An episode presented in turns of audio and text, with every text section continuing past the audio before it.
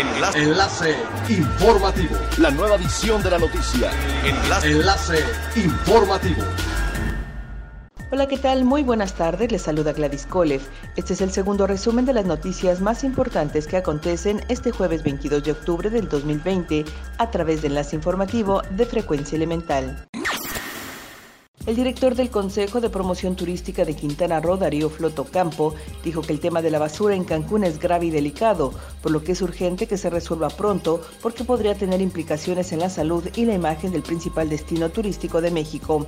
Asimismo, apuntó que en momentos en que los principales actores del quehacer turístico trabajan arduamente en la reactivación económica con reuniones por Internet, campañas emergentes y muchos trabajos más para sacar adelante la actividad turística, el ayuntamiento tomó una decisión valiente al asumir el servicio, en tanto la concesionaria resuelve sus problemas. Sin embargo, confió en que poco tiempo se regularice el servicio y que se supere pronto, porque si bien el tema no ha generado repercusiones en redes sociales ni entre los turistas que actualmente visitan este polo turístico, no debemos esperar a que eso suceda. El Instituto de Biodiversidad y Áreas Naturales Protegidas impulsó la conservación de las áreas naturales protegidas estatales con capacitación a grupos comunitarios que realizan actividades turísticas para mejorar sus servicios en el santuario del Manatí.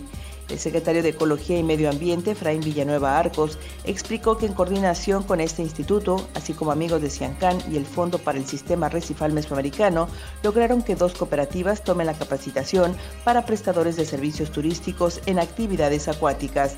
Cabe destacar que el Santuario del Manatí es reconocido por su conservación en el sistema recifal mesoamericano debido a su extensión, diversidad de ecosistemas en buen estado y por formar parte de la cuenca de Río Hondo. El fiscal general del estado de Quintana Roo, Oscar Montes de Oca, informó que en el estado ya existe una ley y reglamento que protege a los animales de cualquier tipo de maltrato. Mencionó que en este 2020 tienen 42 carpetas de investigación de personas interesadas en evitar el maltrato a los animales, de modo que estos reciban un trato digno y respetuoso. Por último, señaló que hay una ley amplia que abarca distintos aspectos que contempla la atención de denuncias, como la prohibición de prácticas que dañen directa o indirectamente a los animales. Es elemental tener buena actitud y mantenernos positivos, por ello también las buenas noticias son elementales. Durante los meses de julio a septiembre, la Subdirección de Ecología ha protegido 82 especies entre aves, reptiles y mamíferos a través de su programa permanente de rescate de fauna en Cozumel. Al respecto, el subdirector de Ecología, Fernando Paola Rodríguez, destacó que durante este trimestre recibieron 51 reportes, los cuales fueron atendidos con el apoyo de la Procuraduría Federal de Protección al Ambiente y el Instituto de Biodiversidad y Áreas Naturales Protegidas de Quintana Roo. Además, reciben el apoyo de los servicios veterinarios integrados para atender la fauna.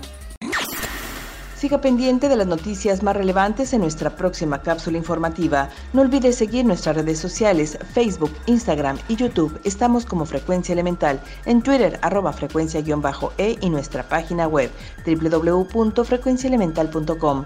Se despide Gladys Kolev y no olvide que es elemental estar bien informado. Enlace. Enlace informativo. La nueva edición de la noticia. Enlace. Enlace informativo. Es elemental que te conectes a nuestra frecuencia. A través de www.frecuenciaelemental.com. Frecuencia Elemental. El cambio eres tú.